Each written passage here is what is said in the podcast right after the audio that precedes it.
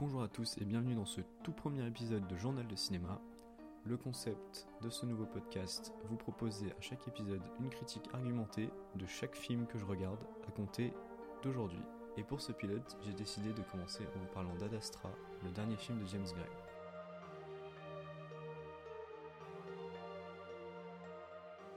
Alors qu'est-ce que c'est qu'Ad Astra? Ad Astra, c'est le nouveau film de James Gray, son premier film de science-fiction, avec dans le rôle principal Brad Pitt. Le scénario, une surcharge provoque de grands dégâts sur Terre. Brad Pitt est chargé d'aller enquêter sur cet événement dans une station près de Neptune, où se trouve son père qui était chargé d'un projet d'études sur la vie extraterrestre. Donc outre Brad Pitt, on retrouve Tommy Lee Jones dans le rôle du père, et également Donald Sutherland. Alors James Gray, qui c'est James Gray, on lui doit La nuit nous appartient, on lui doit Lost City of Z, qui était son précédent film, c'est un réalisateur qui est très attaché à la thématique familiale. Euh, il en parle dans tous ses films. Et clairement, Ad Astra est, en termes de thématique, la suite directe de The Lost City of Z. Tout simplement parce qu'on y retrouve cette envie de parler des relations père-fils. Là où dans The Lost City of Z, la relation père-fils se faisait via une forme de proximité qui se crée petit à petit. Euh, dans Ad Astra, c'est plutôt la question de l'éloignement et de la recherche de la figure paternelle qui est abordé. Donc pour commencer, je peux vous dire que ce film m'a beaucoup plu. Euh, James Gray, c'est un réalisateur que j'estime beaucoup. Je trouve qu'il a fait euh, un quasi sans faute. Il y a deux films de lui que j'ai pas vu, euh, The Yards et The Immigrant. Mais clairement, il m'a rarement déçu. Et encore une fois, je trouve qu'il a plutôt très bien réussi son film. Alors, une des premières grandes qualités du film pour moi, c'est sa mise en scène. dès le début, on est scotché par la manière dont il filme l'espace. Euh, la première scène, en fait, c'est Brad Pitt qui est sur une espèce de gigantesque échelle qui relie la Terre à l'espace. Et en gros, euh, c'est là qu'intervient la première surcharge qui va créer un accident sur la station. Et vraiment, la manière dont c'est filmé, la notion de vide, la sensation de, hauteur, de vertige que l'on ressent dans cette scène, c'est vraiment, vraiment très, très bien amené, très bien fait. Et je pense encore à une autre séquence où vraiment l'espace je trouve, a rarement été filmé de cette manière.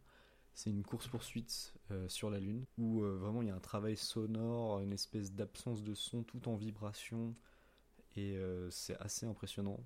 Ça rappelle d'ailleurs que James Gray avait fait une très très belle scène de, course-poursuite dans La Lune nous appartient, que même si l'aspect science-fiction du film sert un peu de prétexte à l'histoire, faut pas s'attendre à un grand film de, science-fiction avec des grandes réflexions euh, sur les sujets tels que la vie extraterrestre ou je ne sais quel autre sujet qu'on a pu aborder dans, dans la SF.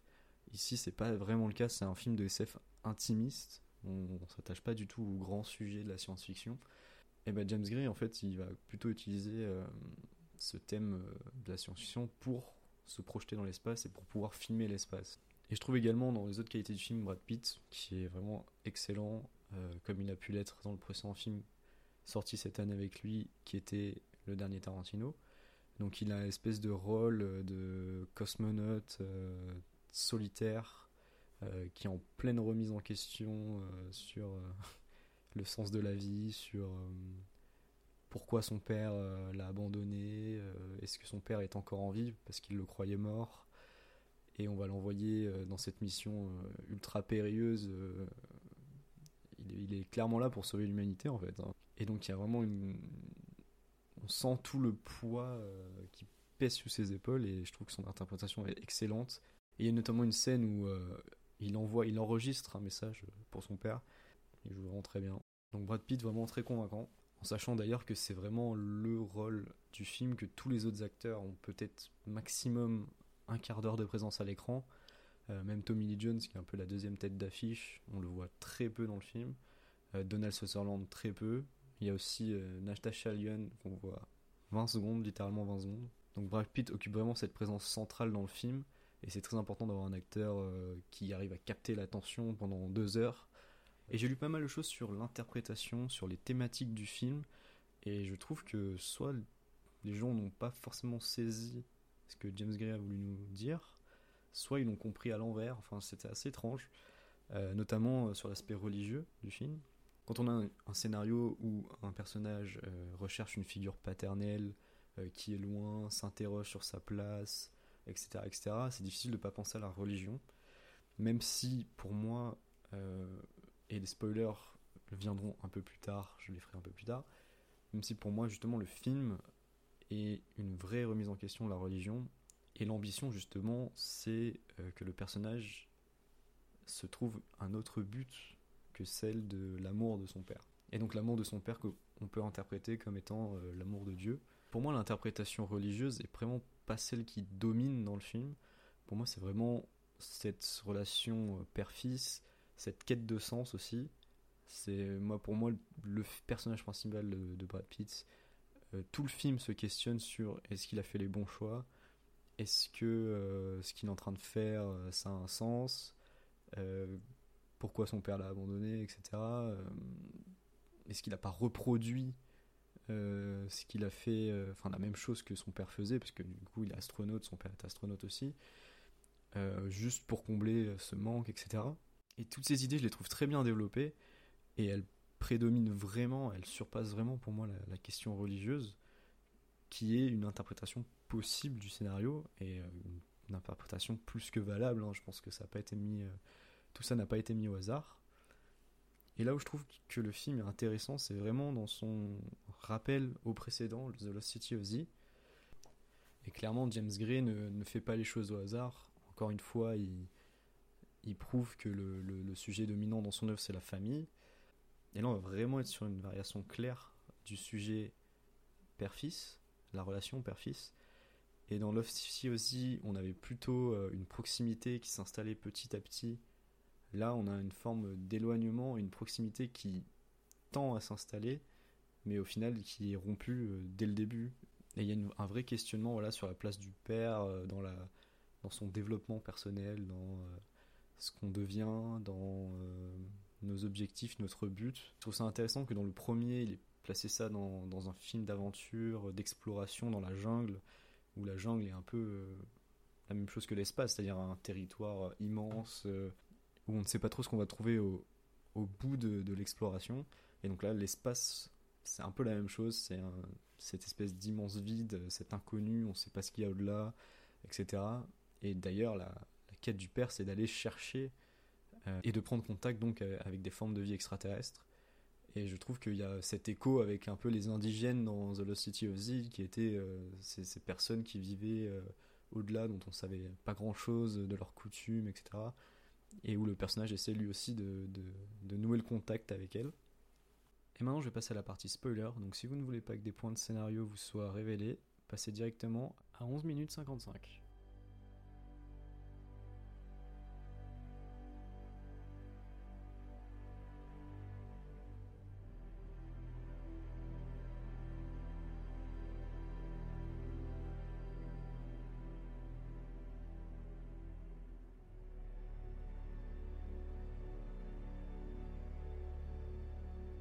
Et pour cette partie spoiler, je vais plutôt me focaliser sur la fin du film, et notamment sur les, dix dernières minutes du film, où clairement euh, on a un peu un anti euh, Lost City of Z. Donc là, je vais aussi vous spoiler euh, Lost City of Z pendant les dix prochaines secondes, donc coupé. dans Lost City of Z, en fait, bon, ben, le père et le fils mouraient ensemble, alors que là, dans Ad Astra, c'est l'inverse. On a clairement le père qui est abandonné par le fils, qui fait le choix de l'abandon. Et c'est une autre, finale, une autre fin. Et ce que je trouve très intéressant dans ce film, c'est que comme pour The Love City of Z, euh, l'obsession du père est clairement euh, le mène à sa propre perte. C'est sa seule raison de vivre. Il a clairement euh, comme unique objectif de trouver de la vie extraterrestre. Et en fait, il est tellement obnubilé par cet objectif que il avait la réponse devant lui depuis le début, c'est-à-dire qu'il n'y a pas de vie extraterrestre. Donc ça c'est le postulat du film, hein, on peut l'accepter ou pas, c'est juste un, trait de scénario.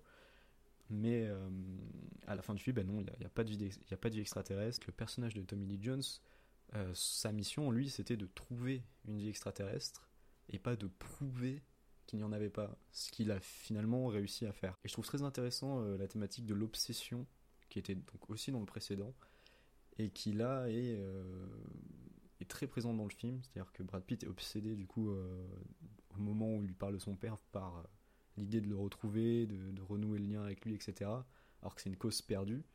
Et Tommy Lee Jones, c'est la même chose, c'est-à-dire qu'il est obsédé par le fait de, de trouver de la vie sur. Tommy Lee Jones, il est obsédé par le fait de trouver une vie extraterrestre, au point où il devient complètement aveugle du fait qu'il a bah, trouvé le, résultat, c'est qu'il n'y en a pas. J'ai vu que pas mal de gens avaient reproché les péripéties du film, euh, l'aspect spectaculaire de cette scène qui du coup font un peu baisser le réalisme, du film. Et je trouve au contraire que c'est plutôt bien vu euh, d'avoir mis des scènes comme ça euh, qui permettent de. Moi je crois que c'est des scènes qui rajoutent au contraire euh, à la difficulté du personnage, au fardeau de, de cette quête. Comme je vous ai dit précédemment, cette scène de, course-poursuite sur la Lune, je la trouve vraiment impressionnante et vraiment de grande qualité. Après, il y a une scène avec un singe qui attaque l'équipage que je trouve plutôt réussi aussi, parce qu'on a vraiment une tension, on se demande ce qui est en train de se passer, on se croirait presque dans, Alien, quand on se dit, mais ça y est, ils vont nous mettre des extraterrestres. Et euh, il y a aussi bon, bah, cette petite scène où euh, Brad Pitt euh, manque de se faire cramer par un réacteur, et une autre où il va percuter des, des astéroïdes avec son, sa petite porte en, en plexiglas, là, en aluminium. Bon, c'est pas, pas très réaliste, évidemment. Et je pense que, outre le fait que ce soit pas très réaliste. Ça va rajouter du rythme au film, un aspect aventure, un aspect. Euh, un renforcement du fardeau de la quête, de la difficulté. Je trouve vraiment que c'est un choix judicieux de la part de James Gray d'avoir ajouté ces scènes-là, et je trouve que c'est plutôt réussi. Et je vous propose maintenant de passer à la conclusion et à mon avis final sur le film.